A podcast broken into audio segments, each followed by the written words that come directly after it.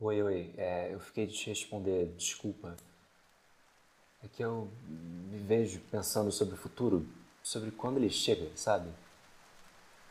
Eu me imagino abrindo o e-mail e recebendo o aviso de que ele já saiu para entrega.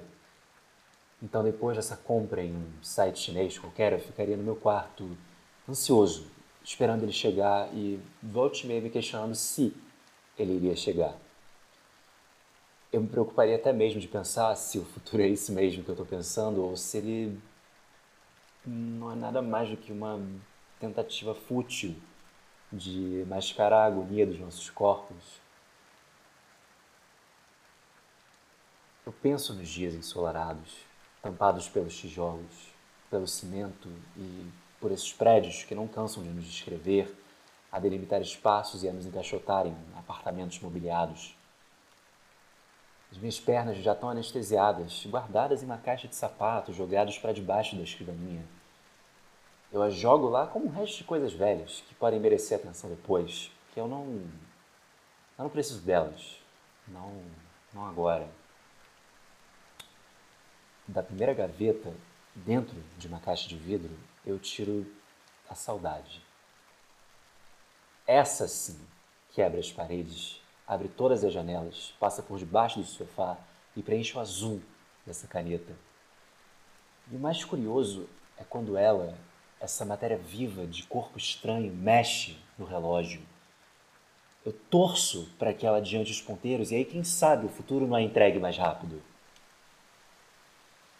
Mas a saudade vai além, desajustando os segundos e toda a matemática dos círculos. Os ponteiros não existem e o relógio não anda. A saudade desconfigurou meu apartamento de uma maneira que me fez sair de casa, fugir dela completamente. Mas, para minha surpresa, outras centenas de pessoas pareciam realizar a mesma ação. Eu andava para lá e para cá, perguntando a elas que horas são mas ninguém usa relógio de pulso hoje em dia e ninguém tem tempo sobra para informar as horas a qualquer desavisado. Então eu segui os ponteiros dos relógios públicos, acreditando que eles poderiam me levar a algum lugar. A algum lugar, por mais abstrato que fosse, em algum ponto do mapa onde a saudade não pudesse ocupar as calçadas e eu pudesse ver ela de longe.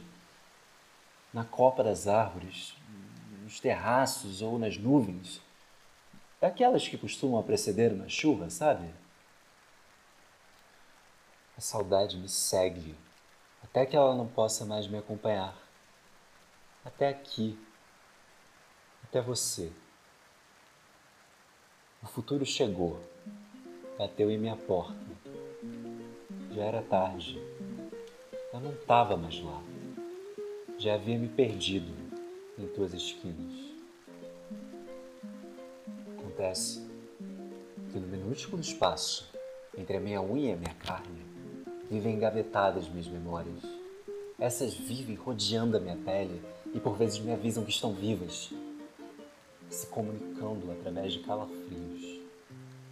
No tempo, se é que ele faz algum sentido agora, o meu corpo é formado de compostos químicos que entram em combustão com as coisas abstratas, como a saudade, memória, sentimentos, decisões, me deixando absorto nos escombros dos pensamentos depois das grandes explosões nucleares que acontecem dentro de mim. Eu afinal me rendo aos encontros e desencontros corporais. Eles martelam na minha cabeça a expectativa de um futuro onde eu poderia reencontrar todos os corpos que passaram por mim em uma rua lotada. Pausar o tempo retornar a Presidente Vargas em um dia chuvoso, olhar sem pressa os passantes em correria, andarilhos que futuramente, em outras ocasiões menos apressadas, vieram a me olhar nos olhos e se apresentarem, dizerem quem são, o que pensam do mundo, me contarem suas memórias e o que esperam do futuro. Um corpo, um espaço um corpo no espaço que me faz querer ser todas as coisas que eu nunca poderia sequer tentar ser. Corpo é esse que faz ocupar os espaços. Afinal, é isso. Ocupar espaços. Até o fim. nossos tempos. Tempos. Afinal, não somos todos mortais? Até o primeiro beijo e o segundo corpo. Até a cidade se fechar em nós, ser demolida em nossos corpos. Corpos. E a cidade? O que é senão esse órgão? Esse grande coração embalado a vácuo movido a engrenagens, nos arremessando nos concretos, molhados dia e noite, um corpo, um único tempo, um amontoado de memórias, juntas, como uma figura que atinge minhas arquiteturas. Me deixa perdido em mim mesmo, afundado em cimento dentro de todas as construções que eu não pude alcançar, de todos os rostos que sou incapaz de lembrar.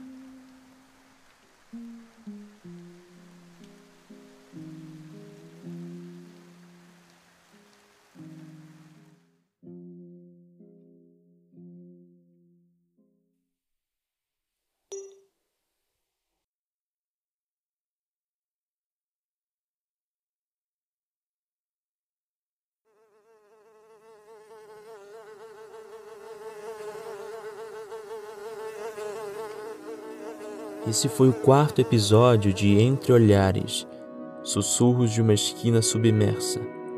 Textos escritos por Rodrigo Coutinho, gravados para o podcast Ruídos no Buraco que é a Minha Cabeça. A voz é de Tomás Pereira. Fique agora com o quinto episódio.